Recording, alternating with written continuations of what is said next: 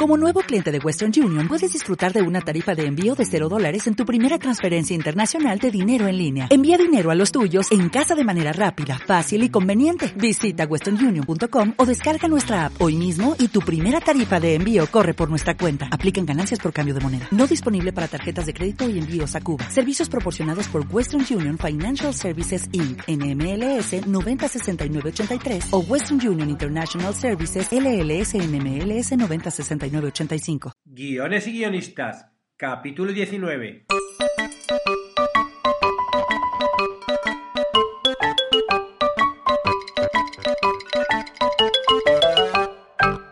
Buenas tardes a todos. Bienvenidos a Guiones y guionistas, el podcast con el que todos podemos aprender a hacer guiones. Cada semana salimos al aire con dos programas en los que vemos un nuevo elemento, técnica o herramienta para que sepáis más del adictivo mundo de los guionistas y el interactivo arte de los guiones. Y digo interactivo porque la relación entre un guionista con su guion es de interacción total. Tú le hablas y él te contesta. Una vez que creas los personajes y tienes clara la historia, puedes dialogar con él. Hay que escucharlo porque te puede marcar el camino. Pero eso sí, al final te va a tocar escribirlo a ti, ¿eh? De eso no te libra nadie. Ya sabéis que mi web está disponible para que me preguntéis lo que queráis o me digáis de qué os gustaría de que, hablase. Os recuerdo el nombre, davidestebancubero.com. Hoy vamos a hablar de un formato audiovisual que se ha puesto de moda últimamente. Cada vez hay más creadores que se pasan a él y están proliferando los festivales mundiales dedicados únicamente a este formato. Me refiero a las webseries o series web. ¿Qué son las webseries y en qué se diferencian de las series televisivas? Las respuestas en el podcast de hoy. ¿Y qué es una webserie? Pues una webserie son piezas audiovisuales de carácter episódico hechas para ser emitidas por Internet. Así resumiéndolo de una forma, de una forma sencilla. De esta definición, bueno, podemos sacar como tres matizaciones. Por un lado, el género. ¿no? La definición de webseries sirve tanto para producciones de ficción como para animación o documental. Por otro lado, como hemos dicho en, en la definición, tiene un carácter episódico. Es decir, tiene que tener un mínimo de tres episodios para que se considere una webserie. Y con una relación entre los episodios, ya sea de argumento o de personajes que se repiten entre unos episodios y otro, de localización, ¿no? Hay veces como que una webserie puede ir centrada en un lugar, aunque cambien los personajes, o temática, ¿no? Que sería, bueno, pues como en series, ¿no? Una serie, por ejemplo, como Black Mirror, cada episodio es distinto entre sí, pero lo que le une a todos es, es el tema, ¿no? Y por último, hablar del medio. Las webseries no son productos de la televisión o el cine disponibles en la web, sino series nacidas para Internet. Y ahí surge la primera duda. ¿Las series que produce Netflix para Internet como House of Cards o Stranger Things son webseries? Bueno, pues sí y no. Teóricamente sí, porque se ajusta a la definición, pero tienen más cosas en común con las series televisivas que con las webseries, que tienen características propias como vamos a ver en el podcast de hoy. De hecho, si nos fijamos en los créditos de House of Cards, vemos que explica que está created for television, ¿no? Te lo ponen ahí en el sitio, ¿no? Y es porque realmente Netflix es una plataforma de televisión que emite por Internet y los productos que ofrece son películas y series televisivas. O sea, realmente es como un, es un medio televisivo lo único que, bueno, pues emite por Internet, igual que ya casi todos los, los medios que, de televisivos que además de, de, emitir en abierto, luego también emiten por Internet, ¿no? Y de hecho, en un futuro yo creo que irá todo por ahí. Pero bueno, sí que hay que entender que las series de Netflix son series televisivas. De hecho, la versión americana de House of Cards, porque la, original es una inglesa, fue ofrecida a cadenas importantes de, televisión, como HBO, Showtime, y al final, bueno, se quedaron con Netflix porque fueron los que, los que más pagaron, pero realmente era una serie pensada para televisión, ¿no? Las webseries es otra cosa, eh, como veremos hoy en, en, el podcast. Y si nos fijamos exclusivamente en el aspecto formal, veremos que las webseries son distintas a las series televisivas. Suelen tener una estética como más, más cercana a la publicidad, al videoclip, a veces, ¿no? Los capítulos suelen ser cortos, los personajes a veces como más exagerados o incluso los temas son más arriesgados y normalmente tienen su origen en dos tipos de producciones diferentes. Por un lado están las producciones independientes, hechas por autores que, que lo que quieren es trabajar en, en, libertad, en la, libertad que aporta el medio, aunque tengan menos presupuestos, suelen ser series más low cost. Y por otro, las, las webseries branded content, que es, de, es decir, las, las, que pagan las marcas dentro de, de su estrategia publicitaria digital, ¿no? Y esas suelen tener más, más presupuesto. ¿En qué se diferencia una webserie de una serie de televisión? Bueno, en el capítulo tercero y cuarto del podcast de Guiones y Guionistas abordé cómo crear la Biblia de una serie de televisión y su capítulo piloto. Si queréis crear una webserie, os aconsejo que lo escuchéis porque el procedimiento es similar, sobre todo a nivel de, contenidos. En los dos casos vais a tener que crear la idea, el logline, la estructura, los personajes, la premisa, la sinopsis de los episodios, bueno, todo eso de lo que hablaba pero hay diferencias entre una serie de televisión y una webserie, y, y eso es lo que vamos a intentar abordar ahora. Eh, la primera de ellas eh, sería el público. Tenemos, tenemos que tener claro que el público de Internet es diferente al de los medios tradicionales. Suele ser un público más joven, que está acostumbrado a funcionar multitarea. Es decir, que además de tener varias ventanas abiertas y aplicaciones en la computadora, mientras está viendo la webserie probablemente esté tuiteando, ojeando Facebook o chateando desde WhatsApp. ¿Y qué hacer para luchar contra la multipantalla en nuestras webseries? Bueno, pues trabajar muy bien el audio. Suele ser uno de los mayores errores de muchas webseries independientes, sobre todo, ¿no?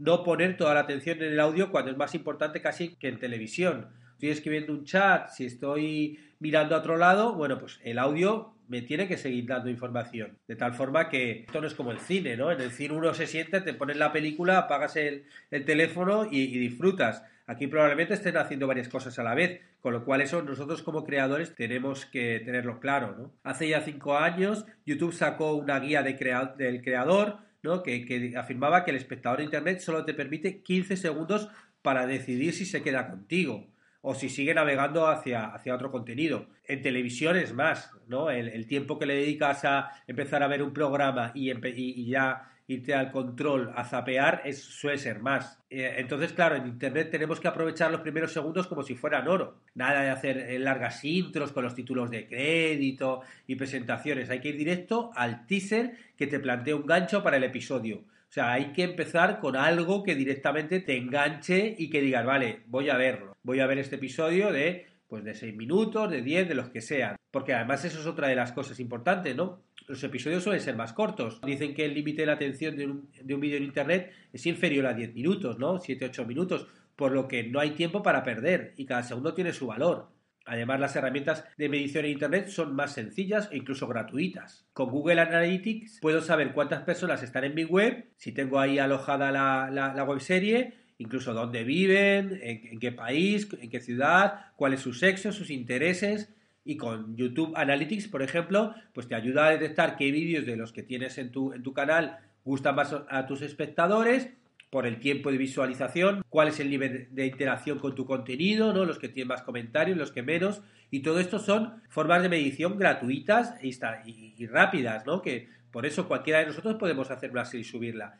En televisión los, los, sistemas son mucho más complejos de mediciones de audiencia. Luego, yo que sé, por ejemplo, aquí en Uruguay hay como dos sistemas distintos y los propios canales cada uno sigue uno, con lo cual encima no hay, no hay un criterio unificado, ¿no? Bueno, pues YouTube solo hay uno y YouTube Analytics te va a dar esos datos. Y Google Analytics, si tienes una web y tienes la, en los vídeos en tu web, te va a decir la gente que lo está viendo, incluso, incluso a, en ese momento. Con Google Analytics puedes estar viendo qué personas ven tu vídeo en ese mismo momento y de dónde son. O sea, es algo realmente impresionante y gratuito. El público en televisión también es más específico que el de Internet a nivel geográfico y temporal. Una, una serie se emite en un canal concreto de un país específico y a una hora determinada. También el público en, la, en, televisión es más específico que el de Internet a nivel geográfico y temporal. O sea, una serie se emite en un canal concreto de un país específico y a una hora determinada. En la web todo el mundo con conexión a Internet es público potencial, sin límite geográfico ni temporal. Esto abre nuevas expectativas, porque si quieres hacer una serie pensando en, por ejemplo, en todo el público hispano, no tienes que esperar a que te la compren los canales de los diferentes países, ¿no? En televisión te tienes que ir a Cannes o al mercado de, de, Miami, tienes que ir allí, juntarte con todos los de todos los canales, comprar, vender, es algo muy, muy, muy complejo, ¿no? Sin embargo, aquí tú la produces, la subes a internet y potencialmente ya la podrían ver. Bueno, luego tienes que conseguir que, la vean, ¿no? Tienes que luego trabajártelo porque, claro, también eso es lo malo que tiene Internet, ¿no? Que todo el mundo te puede ver, pero claro, te puedes, la gente se puede perder navegando por Internet y tienes que conseguir que la gente se acerque a tu web serie y la gente te conozca, ¿no? El segundo elemento que los diferencia es el contenido. Un componente importante de las web series es la libertad, ¿no? En el tratamiento de sus contenidos. De momento, la única censura que hay en Internet es la que ejercen algunas plataformas y redes sociales que permiten a sus usuarios quejarse de algunos contenidos. Y entonces, bueno, pues si mucha gente obviamente se queja de tu contenido, pues sí que a lo mejor te lo bloquean. Pero oficialmente no hay un marco regulador que, controle los contenidos. A nivel legal, obviamente, sí hay ciertas cosas que sí que ya son ilegales. Pero bueno, nuestra serie no va, no va a ser ilegal. Esto es una ventaja porque se puede hacer un guion que es mucho más atrevido. Y en los diálogos, en las situaciones, en los temas que tocas, ¿no? Que, hay que muchas veces que, el que podría aparecer en otros medios. En televisión son mucho más conservadores. Y eso también es una ventaja, porque, bueno, nosotros entonces al hacer nuestra serie no tienes que pensar en, en, los típicos temas de televisión que vería tu madre, tu abuela y todo el mundo, ¿no? Sino que puedes ir directamente a un nicho mucho más concreto al que puede ser mucho más atrevido, ¿no? También Internet aporta más libertad que una cadena de televisión porque no te tienes que asegurar un share y que los anunciantes queden contentos. ¿No? Bueno, sí, en los casos de la webserie Branded Content, los anunciantes van a tener algo que decir, obviamente, ¿no? Pero las exigencias en Internet nunca son tan altas como en televisión. La presión que hay al hacer una serie en televisión por todo el dinero invertido, los anunciantes, las tandas, el, tanto por ciento de ser que hace la cadena en ese momento, mucho más grande que en Internet, ¿no? Y también al no ir encaminadas a un público generalista como el televisivo, las webseries se pueden centrar en gustos o intereses más específicos y peculiares. Ir más a, lo que sería el público nicho, ¿no? Y tratando más variedad de personajes o temáticas con los que poder llegar a identificarse o, a interesarse. De ahí está la originalidad y, las apuestas, ¿no? Que a veces son como muy arriesgadas, pero porque tienes que definirte, tienes que encontrar algo que sea muy especial y que no puedan ver en, televisión, sobre todo si, si lo consigues con muchísimos menos medios. El perfil del televidente por internet es de gente joven, urbana, de clase media, media alta. Hablo de la generalidad, obviamente luego es mucho más amplio, ¿no? Pero por eso precisamente abunda una temática como más juvenil, ¿no? Y existe realmente una voluntad de dirigirse al público joven que, se manifiesta en los personajes que aparecen, las problemáticas que tratan, el lenguaje que se utiliza, ¿no? Y bueno, eso tenemos que tenerlo claro, ¿no? ¿Cuál es el público de Internet y, qué podemos hacer para, para atraerles? También el mundo de las redes sociales, ¿no? Si nosotros vamos a promocionar nuestra webserie en redes, bueno, pues tenemos que pensar qué son las cosas que, la gente comparte en las redes, ¿no? El tercer elemento sería la duración. En general, la media de las webseries no suele sobrepasar 10 minutos de duración. Todo esto viene un poquito como influido de, de las webs que al principio tenían limitación de tiempo como YouTube que es donde generalmente se suele subir. Al principio empezó limitando a 10 minutos, luego en el 2010 pasó a 15 minutos, ahora permite algunos vídeos sin límites para, algunos usuarios y además también está demostrado que el límite de atención del usuario en los vídeos de Internet desciende en picado a partir del minuto 8. O sea que realmente como que concentrar en, en, episodios cortos es algo realmente bastante razonable si vas a hacer una web serie, ¿no?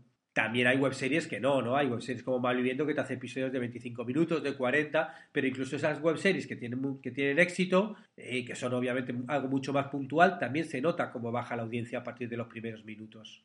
Otro de los puntos fuertes de las webseries es que la duración corta es ideal para consumir en los dispositivos móviles. Según las estadísticas de YouTube, el año pasado se vieron al día mil millones de vídeos en dispositivos móviles. Ya ve, la gente se conecta más a Internet en los, en los móviles, en los celulares, que en las computadoras. Con lo cual, si la gente se conecta más en teléfonos y en teléfonos se suelen consumir vídeos cortos, bueno, pues nosotros hagamos nuestra web serie pensando en eso, ¿no? El cuarto punto sería la interacción. En la serie de televisión hay poca interactividad, ¿no? Normalmente una serie de ficción la crea una productora, que la emite en un canal con los intereses que tenga eh, ese canal y los datos de audiencia suelen ser los únicos parámetros para medir eh, si al público le gusta o no. O sea, es cierto que cada vez se valora más la audiencia social, es decir, la interacción y conversaciones que producen las series en redes sociales, pero realmente todavía no es algo que tenga la fuerza suficiente como para, para que ser decisiva en la continuidad o no de una serie es algo que te ayuda a debatirlo, es algo que te crea también una comunidad, es algo importante, pero no dices esta serie sigue o no solo porque en Twitter funciona. En general en televisión se miden otras cosas, aunque eso cada vez va teniendo más influencia, ¿no? Hay experimentos para crear más interactividad con las, con algunas, con las series televisivas, pero son puntuales, ¿no? En España, por ejemplo, en El Barco o, en el Ministerio del Tiempo, bueno, pues se crearon perfiles en Twitter de los personajes que interaccionan con, con el público a tiempo real, pero bueno, en general suelen ser experimentos bastante aislados comparados con lo que es el, número de series que se estrenan. Sin embargo, Internet es un medio interactivo de por sí. lo que posibilita un mayor número de herramientas para, incorporar las ficciones. Al ser un nuevo medio, con nuevo público y, nuevas herramientas, puedes experimentar más allá de lo que se puede hacer en televisión. La mitad de los consumidores de YouTube lo hace desde teléfonos móviles, donde también acceden a Facebook, a Twitter, a Instagram, a Snapchat y demás redes sociales, lo que facilita cualquier interactividad con, en movilidad, por ejemplo. Si tú estás viendo en un, en un ómnibus, en un autobús, tu serie, tu episodio, directamente, eh, y ahí te hacen algún comentario, pues te puedes enganchar con Facebook, con Twitter, y como es un proceso natural, ¿no? No es estoy viendo una serie y voy a tener que buscar mi celular para... Como bueno, la forma con la que se consumen. Y los espectadores además pueden tener más información de los personajes de la que da la serie en sí si le creamos esas cuentas en redes sociales y les hacemos vivir el día a día como si fuera, por ejemplo, una ficción real. Y, si, y si esas cuentas están manejadas por community managers que pueden interactuar con los personajes a tiempo real, bueno, pues te genera mucha más empatía, ¿no? Claro, requiere mucho más trabajo. ¿no? Bueno, community managers o el propio creador de la serie. Eso ya obviamente depende de los recursos. El quinto punto de diferencia sería la estructura.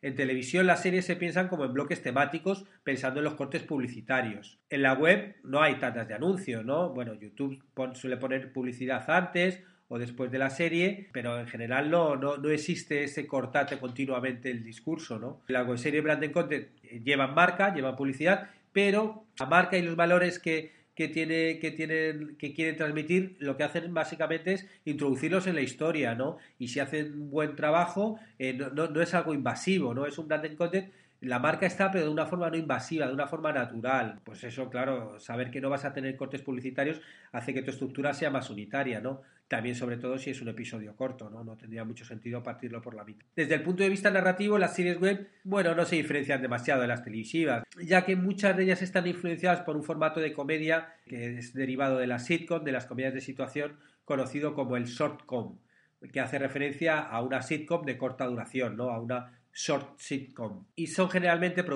pequeñas producciones de seis minutos que suelen tener un prólogo, tres o cuatro sketches cómicos y un epílogo. Aunque bueno, además de la comedia, que es el género sin duda mayoritario, también vemos ejemplos de, género fantástico, incluso telenovelas, que se les llaman webnovelas. ¿no? Claro, la gente sigue experimentando mucho con formatos que ya conocemos, pero dentro de la web.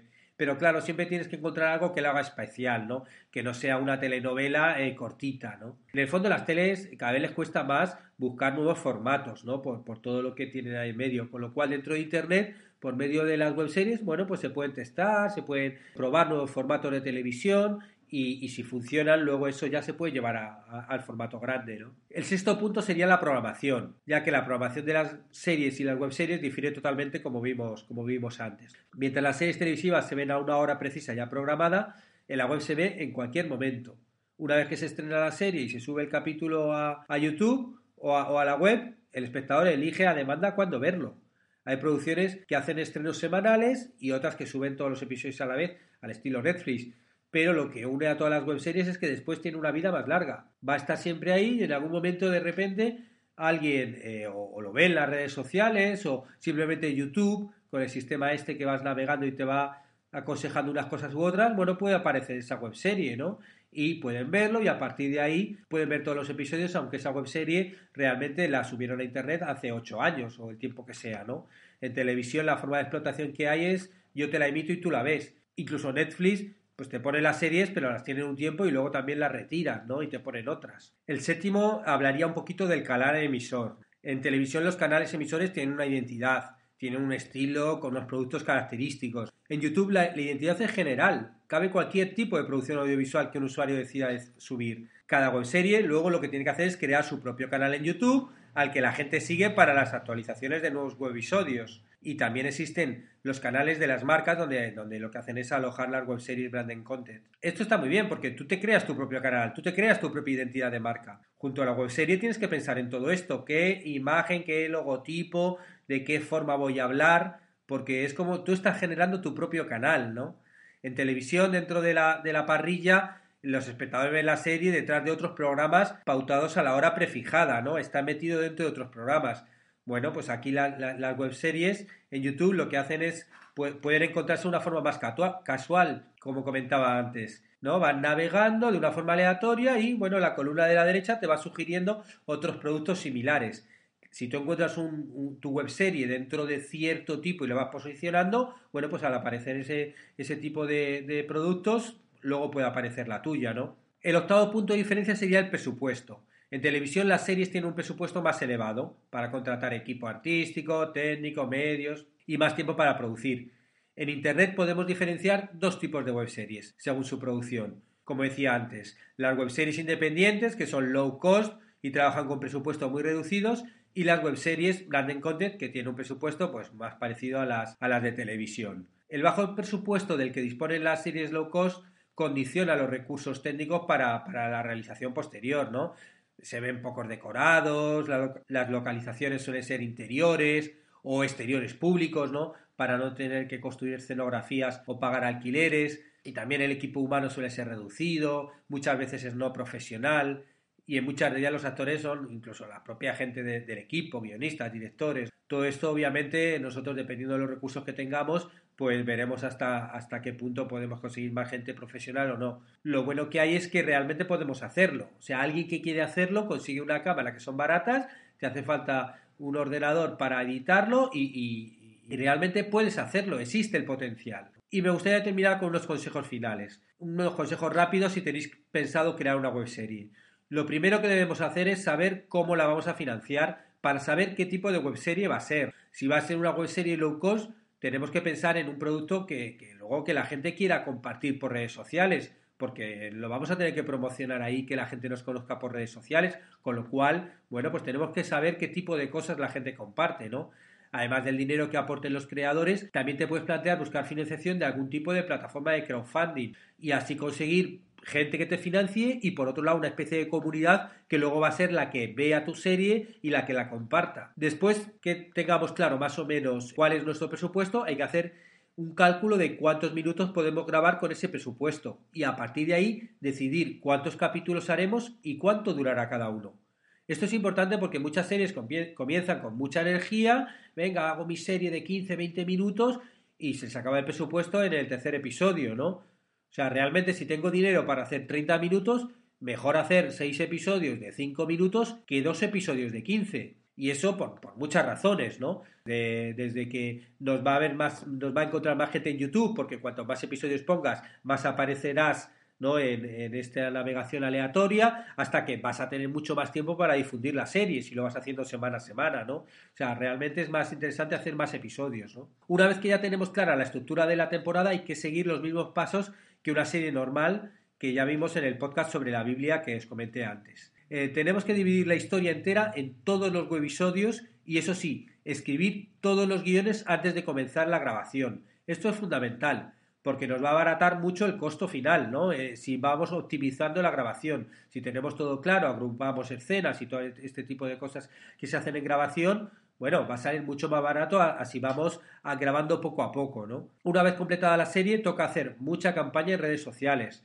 Y es recomendable incluso crear una comunidad de seguidores antes del lanzamiento. Incluso enviarla por festivales para ir calentando esa comunidad. De tal forma que cuando la estrenes ya te garantizas que tienes un estreno que va a ser, que va a ser visto, ¿no? Después yo recomendaría subir cada episodio uno a uno semanalmente para alargar la difusión de la serie y que puedan sumarse más espectadores. Si promocionas el estreno de cada episodio, tienes más oportunidades de que la gente llegue a la serie. Y con esto acabamos el podcast de hoy, donde hemos visto qué es una webserie y las cosas que la diferencian de una serie de televisión que tenemos que tener en cuenta para realizarla. Quiero agradecer a todos que estéis ahí y si os interesa el mundo del guion, ya sabéis, suscribíos a Guiones y Guionistas, tanto al podcast en iTunes como a la página, bueno, en iTunes o en iVoox, como a la página de Facebook, que tiene ese bonito nombre, Guiones y Guionistas, y bueno, también si lo compartís en redes sociales, yo lo agradeceré, o lo valoráis 5 estrellas en iTunes o le dais un me gusta en ebooks. Y así, bueno, generamos más comunidad y conseguimos llegar a más gente. Estaremos juntos los martes y jueves con nuevas técnicas, estrategias y análisis para que aprendamos entre todos a ser mejores guionistas.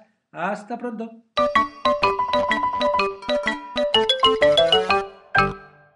Como nuevo cliente de Western Union, puedes disfrutar de una tarifa de envío de 0 dólares en tu primera transferencia internacional de dinero en línea. Envía dinero a los tuyos en casa de manera rápida, fácil y conveniente. Visita westernunion.com o descarga nuestra app hoy mismo y tu primera tarifa de envío corre por nuestra cuenta. Aplican ganancias por cambio de moneda. No disponible para tarjetas de crédito y envíos a Cuba. Servicios proporcionados por Western Union Financial Services Inc. NMLS 906983 o Western Union International Services LLS NMLS 906985.